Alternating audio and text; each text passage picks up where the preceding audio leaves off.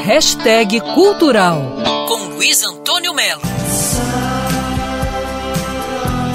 Como se sabe, em abril de 1970, Paul McCartney anunciou que estava deixando os Beatles, ou seja, anunciou o fim da maior banda de todos os tempos.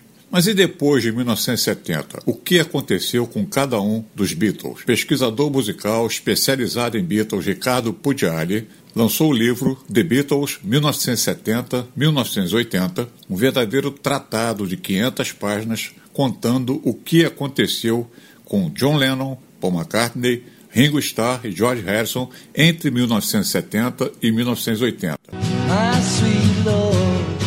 O resultado dessa pesquisa é sensacional. Ricardo Pugiari aborda os discos, os shows, as colaborações, as ameaças ah, os Beatles vão voltar, as interações com os outros artistas, os processos judiciais, vícios, drogas, separações, até o lamentável e fatídico dezembro de 1980, quando John Lennon foi assassinado em Nova York. Eu conversei com o autor Ricardo Pugiari. O 1970-1980 é o livro que eu não tive na minha adolescência. Eu resolvi compilar todas as informações que falavam a respeito da vida pessoal, das gravações, da, dos problemas legais, e dos encontros, dos desencontros.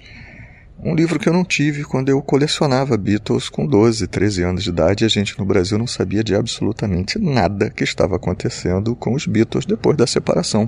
The Beatles, 1970-1980, de Ricardo Pugliali. Um livro que fala dos Beatles depois do fim. Uma história sensacional. Luiz Antônio Melo para a Band News FM. Quer ouvir essa coluna novamente? É só procurar nas plataformas de streaming de áudio. Conheça mais dos podcasts da Band News FM Rio.